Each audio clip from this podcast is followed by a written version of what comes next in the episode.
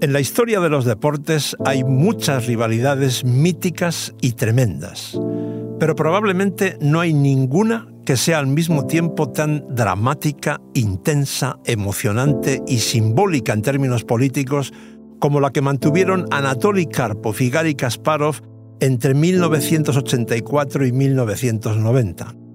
Si contamos solo sus cinco duelos por el título mundial de ajedrez, son 144 partidas que implican más de 500 horas frente a frente en un escenario y miles de horas más pensando el uno en el otro bajo enormes presiones de todo tipo. Y el balance de todo esto favorece a Kasparov por solo dos puntos. The story begins in 1985, when at age 22 I became the world chess champion after beating Anatoly. Soy Leoncho García, llevo 50 años enganchado al ajedrez, 39 como periodista y 37 trabajando para el diario El País. Muy pronto descubrí que el ajedrez es una mina de oro para un periodista porque tiene conexiones apasionantes con muchos campos del conocimiento humano. Inteligencia artificial, pedagogía, neurología, psicología, psiquiatría, matemáticas, cine, literatura, política internacional y 1500 años de historia documentada. ¿Os imagináis cuántos misterios e intrigas hay en 15 siglos? De modo que cuando el país me propuso este podcast, mi única gran duda fue elegir los ocho temas iniciales entre tantos posibles. El de hoy es una lucha deportiva entre dos llevada al extremo. ¿Te imaginas que cada día, durante seis años, te despiertes y te duermas pensando en el mismo rival y que a él le ocurra lo mismo? La vida en jaque. Episodio 5. Karpov y Kasparov. Historia de una rivalidad extrema. Los sismógrafos de Bakú registraron un pequeño terremoto el 13 de abril de 1963, cuando Gary Kimovich Kasparov nació en la capital de Azerbaiyán, entonces perteneciente a la Unión Soviética. Esa casualidad puede interpretarse ahora como un símbolo idóneo para definir la personalidad y la biografía de uno de los mejores ajedrecistas de todos los tiempos y uno de los deportistas de personalidad más arrebatadora.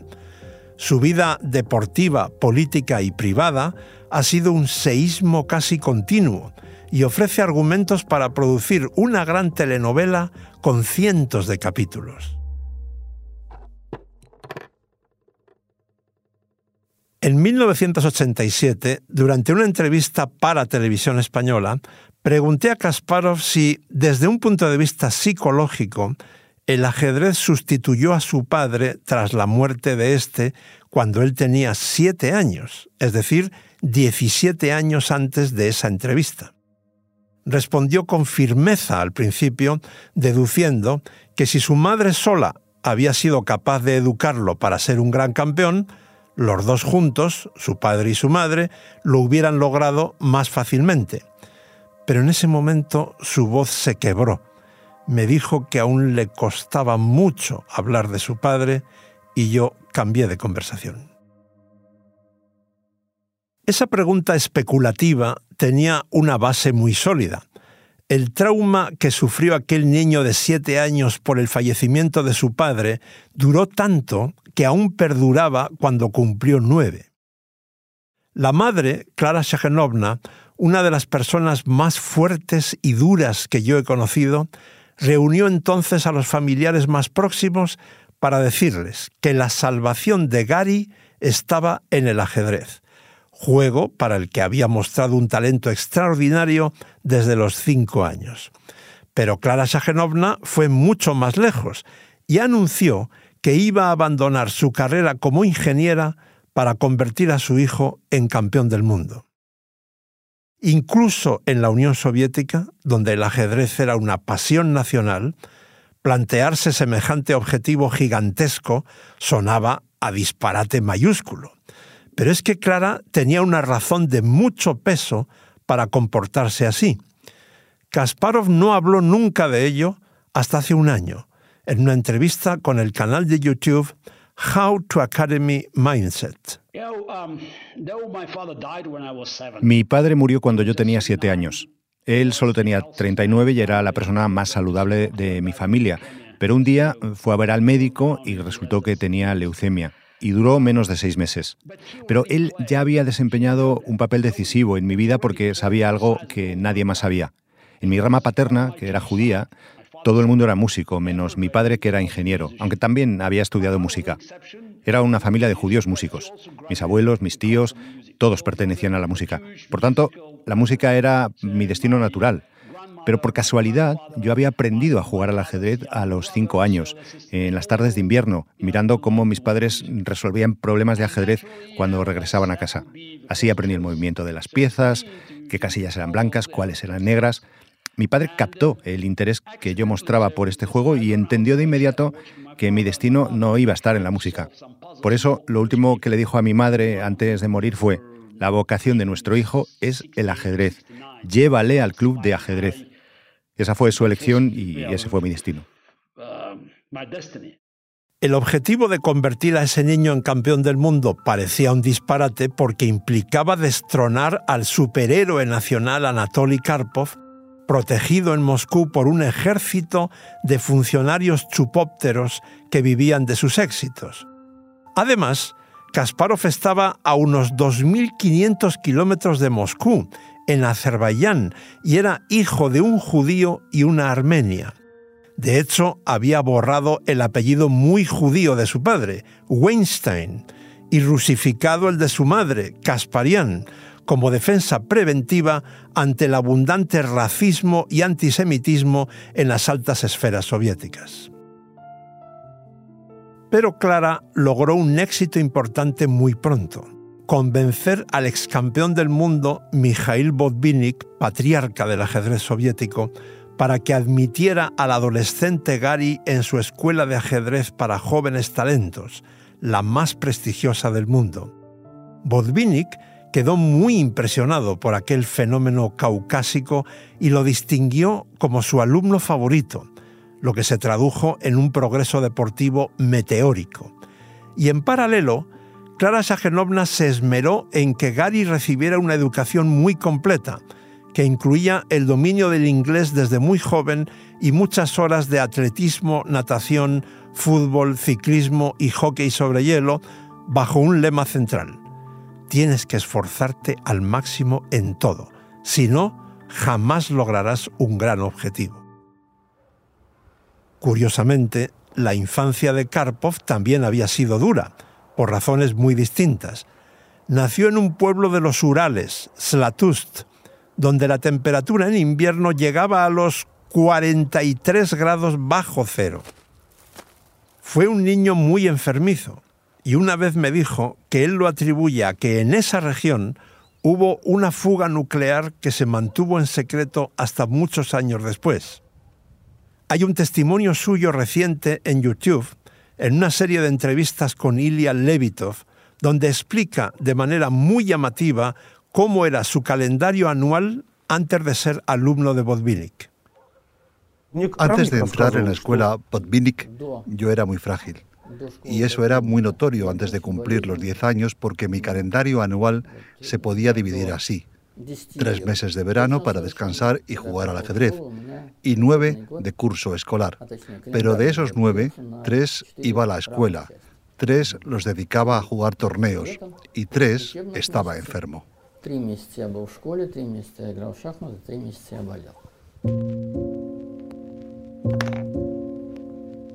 Volvamos a Kasparov.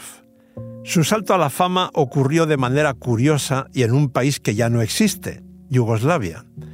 En 1979, los organizadores del torneo de Banja Luka, donde competían 14 grandes maestros, pidieron un jugador soviético.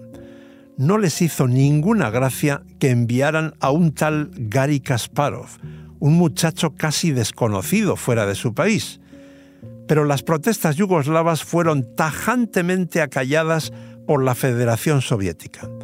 O aceptáis a Kasparov o no hay representante de la URSS en vuestro torneo.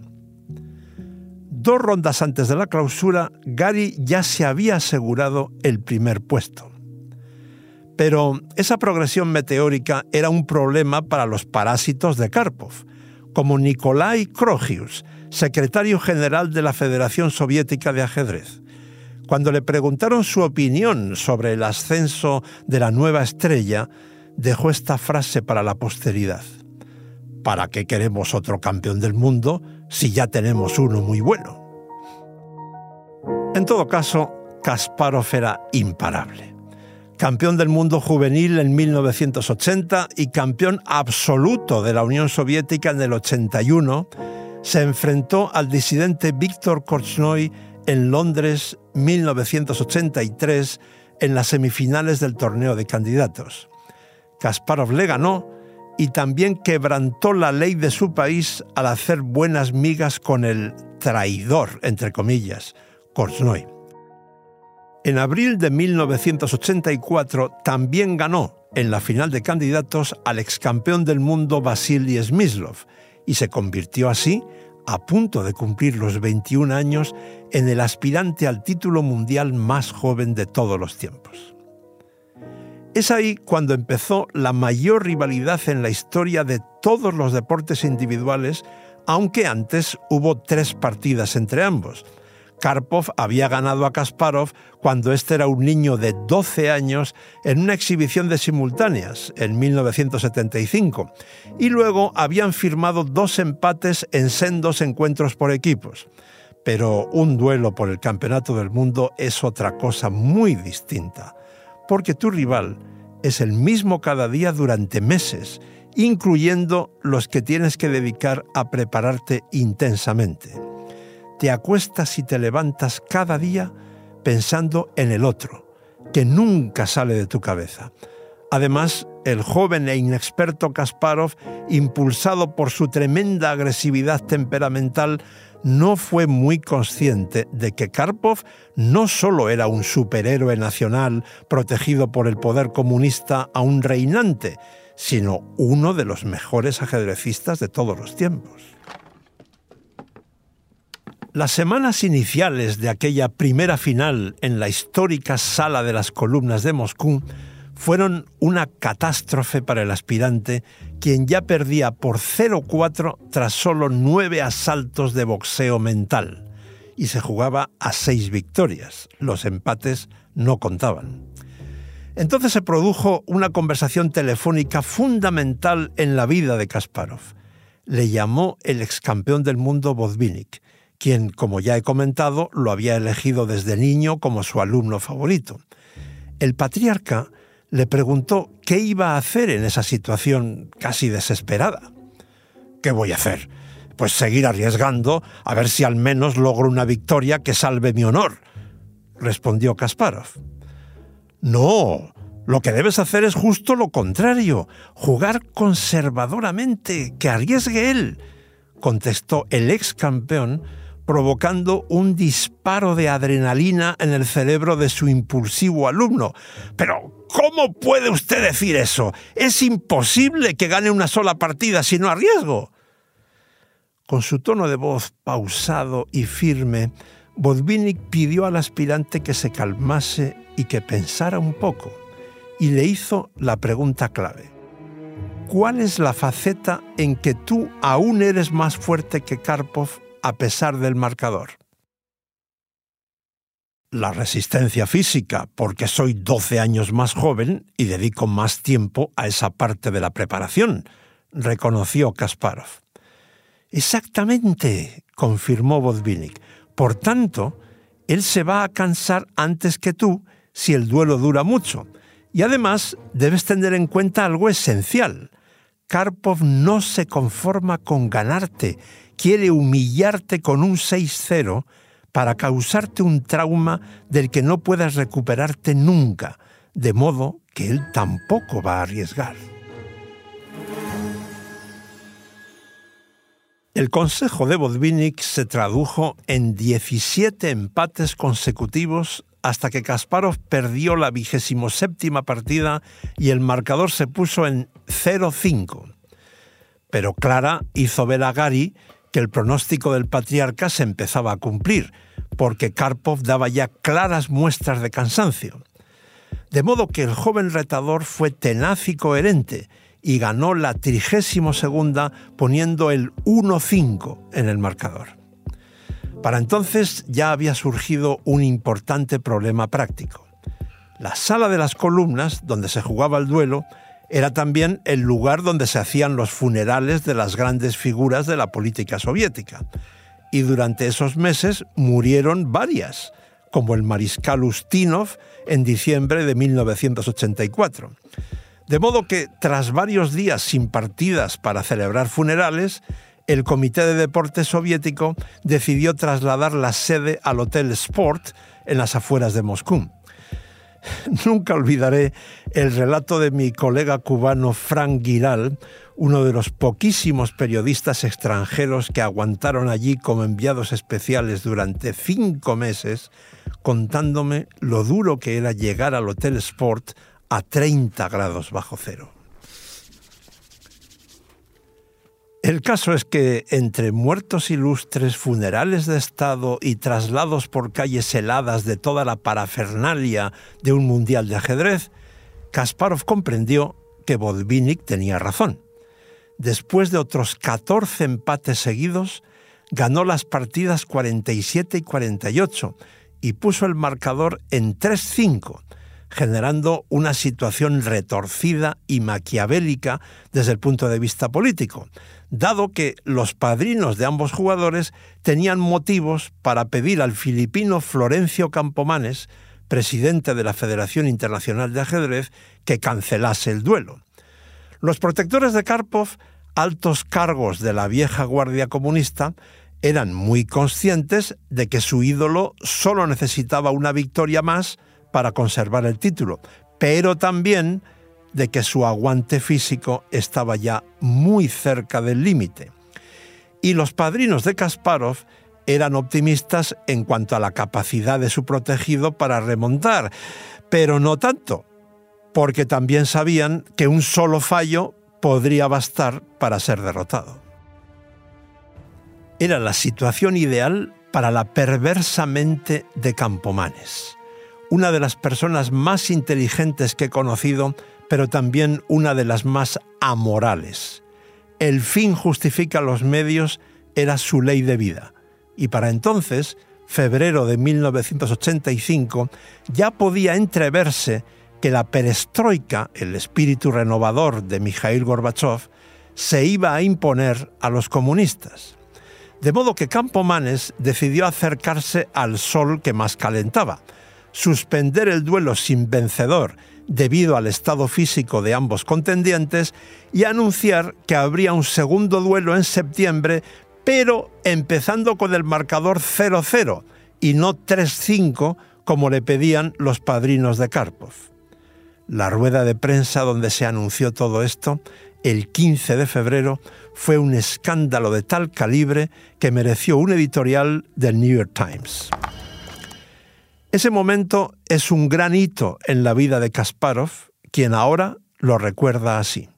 Ese duelo fue probablemente la mayor lección de mi vida, porque comprendí que con frecuencia la manera de triunfar es reconocer los límites de tu enfoque tradicional, de tu habilidad para cambiar. Es lo que en ajedrez llamamos el significado de la posición, es decir, tu habilidad para leerla, para actuar en consecuencia, de tal modo que tus probabilidades de éxito crezcan mucho. Aunque Karpov siempre ha sido más parco en palabras, sus sensaciones en ese momento coincidían bastante con las de Kasparov, según explicó después en una conversación con el gran maestro estadounidense Ron Henley. En realidad, en el inicio de cualquiera de mis duelos, siempre me siento muy confiado en mi fuerza. Y contra Kasparov también me sentía muy seguro. De hecho, ese primer duelo demostró que yo tenía una gran ventaja sobre aquella joven estrella de gran talento. Pero, por supuesto, Kasparov aprendió mucho. Pero mucho más contundente es esto que le dijo hace unos años en Gibraltar a la gran maestra india Tania Sachdev. Si hubiera ganado aquel duelo y sobre todo si lo hubiera hecho por 6-0, porque estuve muy cerca, entonces Kasparov nunca habría sido campeón del mundo porque habría quedado totalmente destruido desde el punto de vista psicológico, dado que él es muy emotivo. El revuelo internacional fue tan grande que el país decidió contratarme para ser su enviado especial en Moscú desde el 2 de septiembre de 1985. Y así pude confirmar en carne propia que aquello era mucho más que un mundial de ajedrez. Por ejemplo, si el médico de Kasparov me citaba para revelarme algo confidencial, yo tenía que utilizar técnicas de espía durante el trayecto, como salir rápidamente del vagón del metro en el último segundo para evitar que alguien pudiera seguirme. Otro ejemplo, cuando estaba trabajando en casa de Pilar Bonet, la corresponsal del país, y necesitaba que me explicase algo sobre las tramas políticas que envolvían el duelo, nos íbamos a la cocina y allí con el grifo del agua abierto a tope y la música a todo volumen, Pilar me cuchicheaba porque estaba convencida de que había micrófonos escondidos en las casas de todos los corresponsales extranjeros. Mis crónicas eran estrechamente analizadas por la Embajada Soviética en Madrid y el Comité de Deportes en Moscú, todavía controlado por los protectores de Karpov, a quienes no les gustaba nada que yo publicase las tremendas críticas de Kasparov al gobierno soviético, insólitas en cualquier deportista de aquel país. Eso se tradujo en obligarme a renovar mi visado con toda clase de molestias cada dos semanas, a pesar de que ellos sabían que yo había ido allí para más de dos meses. Pero las cosas se pusieron aún peor a finales de octubre cuando llegué a estar dos semanas en situación ilegal porque no me renovaban el visado. Durante mucho tiempo pensé que fue Campomanes quien resolvió el problema llamando al viceministro de Deportes Gabrilin. Pero unos 30 años después, Karpov me dijo que fue él quien dio luz verde cuando Gabrilin le consultó porque tenía un recuerdo positivo de una conversación de diez minutos que había tenido conmigo el verano anterior en Ámsterdam.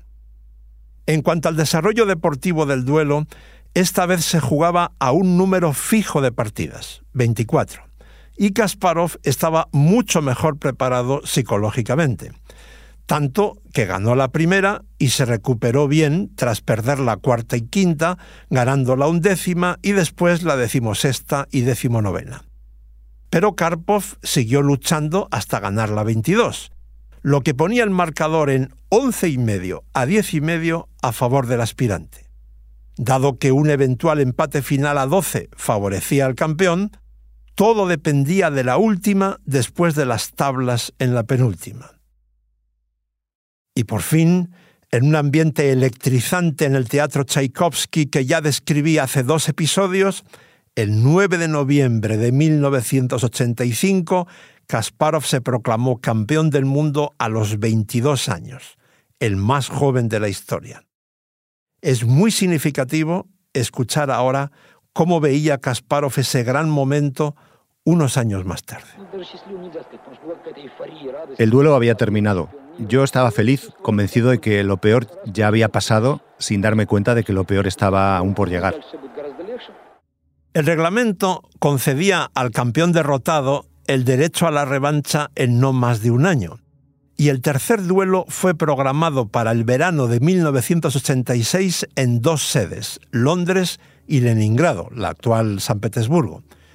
La inauguración en Londres fue muy solemne, con la primera ministra Margaret Thatcher flanqueada por Karpov y Kasparov mientras los tres escuchaban en posición de firmes el himno soviético. Yo estaba a pocos metros, justo al lado de Campomanes, quien en ese momento me susurró, ¿ves, Leoncho? Tanto criticarme por haber cancelado el primer duelo sin vencedor.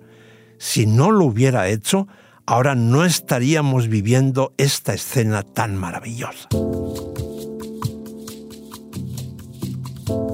La vida en jaque, historias de ajedrez, es un podcast del País Audio, escrito y narrado por mí, Leoncho García, producido por José Juan Morales, editado por Ana Rivera, grabado por Camilo Iriarte, con diseño sonoro de Nacho Taboada y dirección de Silvia Cruz La Peña.